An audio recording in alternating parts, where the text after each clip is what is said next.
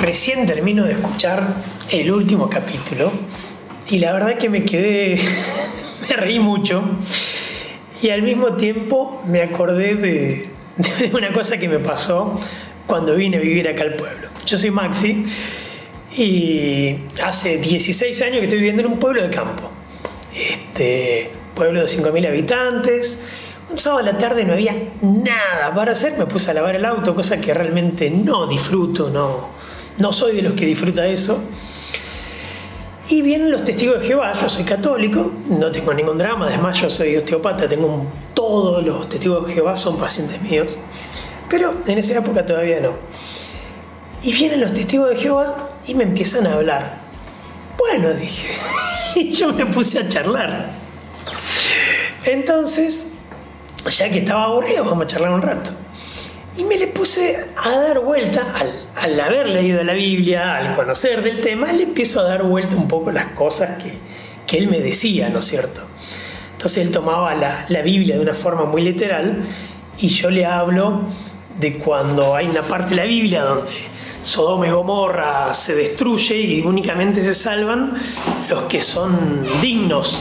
¿Qué es? Termina siendo el padre con la esposa y las dos hijas. La esposa se da vuelta, se convierte al sal por chusma y queda él en las cavernas con sus dos hijas. La cosa que las dos hijas creen que es este, son las, las últimas personas de la especie lo emborrachan al padre, se lo violan para poder continuar, eh, para quedar embarazada y continuar la especie. Bueno, se explica un poco que en realidad explicaba ciertas ciudades. Entonces, como ellos me tomaban todo literal, literal le saco el tema este. Digo, entonces está bien que los padres y las hijas tengan relaciones. Y entonces el testigo de Jehová se me empezó a poner de todos los colores. La cosa es que Dice, bueno, me voy, me voy. No, no, no, quédate, quédate. Claro, yo ya estaba, estaba aburrido. Divertíme un poco. Así que bueno, la verdad que me hizo, me hizo acordar esta anécdota. Este, hacía rato que quería grabar en el, en el capuchino y nunca tenía, nunca tenía la oportunidad. Todo relacionado en No es nada ten un 20% de fantasía. Non aceptamos queixas.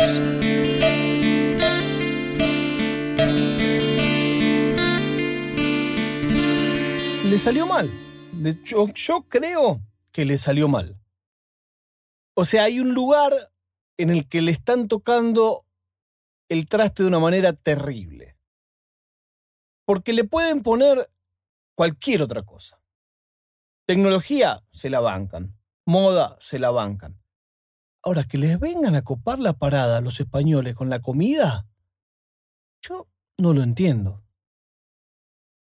casi que debería ser una adenda al teorema de Catalano y agregar que todos quieren ser Nueva York. Es un flagelo. Pasa en bares de Buenos Aires, pasa en bares de España, pasa en bares de Roma. O sea, yo entiendo, ¿cómo decir esto sin que se ofenda a nadie? Yo entiendo que un lugar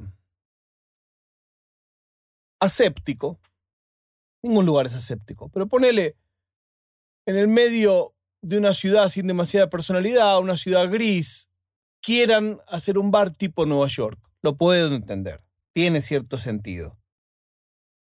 Pero que una ciudad europea, ponele Roma, ponele Madrid, que tienen una tradición de bares, de restaurantes, una estética.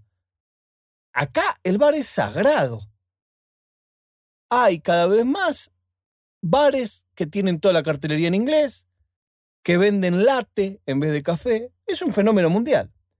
Ahora, lo que nunca me imaginé era que eso iba a avanzar de forma tal hasta llegar a ser una cadena de negocios. En todas las capitales hay tiendas de comida étnica, si querés. Podés conseguir, si sabes dónde buscar, mercados asiáticos, donde hay, por ejemplo, un local entero dedicado a productos de Filipina, un local entero dedicado a productos de Corea. Por supuesto, en ese mismo mercado podés conseguir todos los productos venezolanos que se te ocurran. Hay una panadería colombiana. Casi que todo eso va de la mano de la estadística. Hay cada cinco puestos de productos venezolanos, uno de otro país. Tiene que ver con la cantidad de migración venezolana que hay, por ejemplo, en España. Lo mismo sucede en otras capitales del mundo. Ahora, eso es un lugar donde no va a comprar el español medio. O sea, en la tienda de productos filipinos, el 99,9 de los que compran son filipinos. En el negocio donde yo encontré que venden el mantecol, el nucrem, y los que van a comprar son todos argentinos uruguayos. Y así hasta el infinito. Ahora, a mí me habían dicho que estaba de moda. Yo, ¿cómo puede ser que esté de moda? Bueno, digo, debe ser una cosa pasajera. Bueno, no, ya abrieron cuatro o cinco. Se llama Taste of America y son unos mini mercados donde el 100% de los productos son de Estados Unidos. Cosas que no son, por supuesto, tradicionales en España ni en Europa. A saber, venden bagels, venden jarabe de maple, pero venden también golosinas, un millón de golosinas distintas. Venden, por ejemplo, marshmallows, venden salsas de Texas, salsas picantes. Entre medio hay un poco de mezcla, porque yo revisando ahí encontré en una heladera que había tequeños, que son venezolanos. Hay un poco de mezcla. Queso untable norteamericano, todas esas cosas que vienen en el pomo, todas las que se te ocurran. Avena. O sea, es como un negocio que a simple vista, si vos lo ves, está pensado para los norteamericanos que extrañan sus cosas, pero que en realidad, por donde están ubicados, que son en lugares muy céntricos, con alquileres muy caros, compran también españoles, porque se puso de moda entre los jóvenes.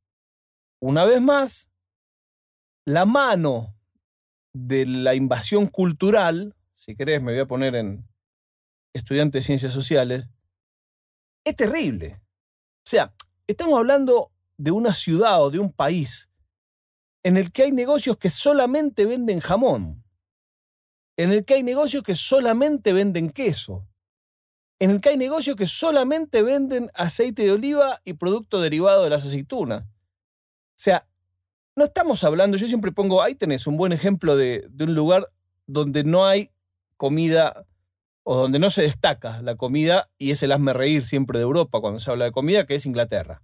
Inglaterra, como que el plato pues, ¿cuál es el plato inglés? Fish and chips. Es una cagada, es pescado frito y papa frita. No, no, es, no es nada que no puedas comer en ningún otro lugar del mundo.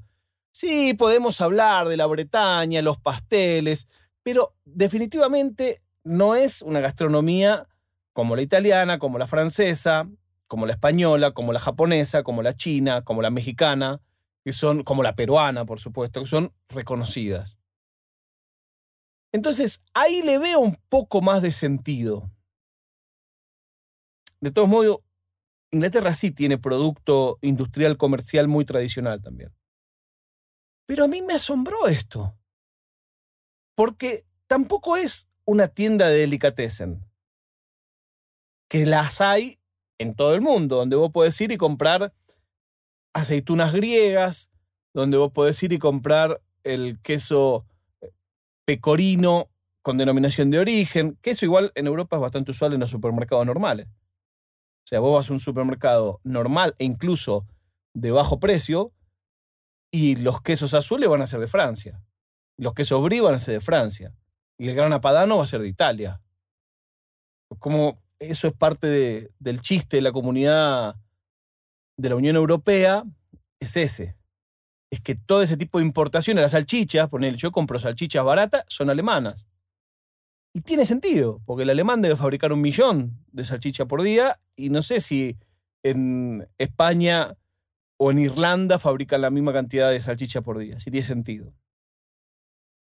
Pero este negocio me sorprendió.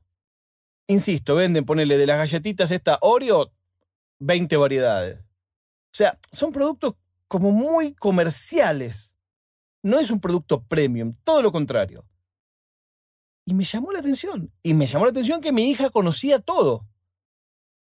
Y entonces le pregunto, ¿cómo vos conocés todo? Ah, porque en TikTok hacen de no sé qué de la golosina. Ah, porque en YouTube hacen no sé qué con eh, la avena. Y claro, ahí empieza a cerrar el rompecabezas.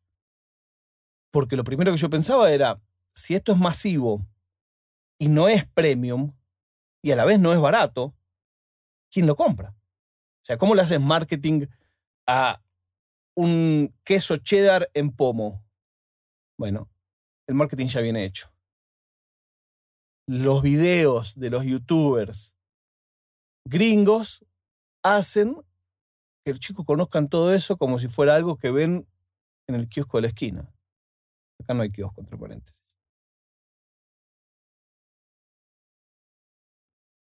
Me da la impresión que es una batalla que se está perdiendo. Digo esto y al lado de este Taste of America tenés una tienda de jamones de Salamanca que es una locura. Es una locura. Hablando de jamón, yo siempre digo que acá en España aún el jamón más barato de todos es espectacular. No estoy hablando es pasable, no, no, es espectacular. bueno, en cada lado, acá la carne más barata de todas es peor que la carne cara, por ejemplo, de Argentina en términos absolutos, ¿no? La prueba de vida del día de hoy es lo maravilloso que fueron los festejos de los 70 años de Charlie García. Si aún no lo hicieron, en YouTube y en Facebook están enteros los dos shows. Ah, no son dos shows, son seis shows, cinco shows. Se los recomiendo de sobremanera porque fueron uno mejor que otro. Particularmente el del CSK con Charlie ahí presente me pareció increíble. Ahora sí, nos encontramos mañana cuando les diga no es nada.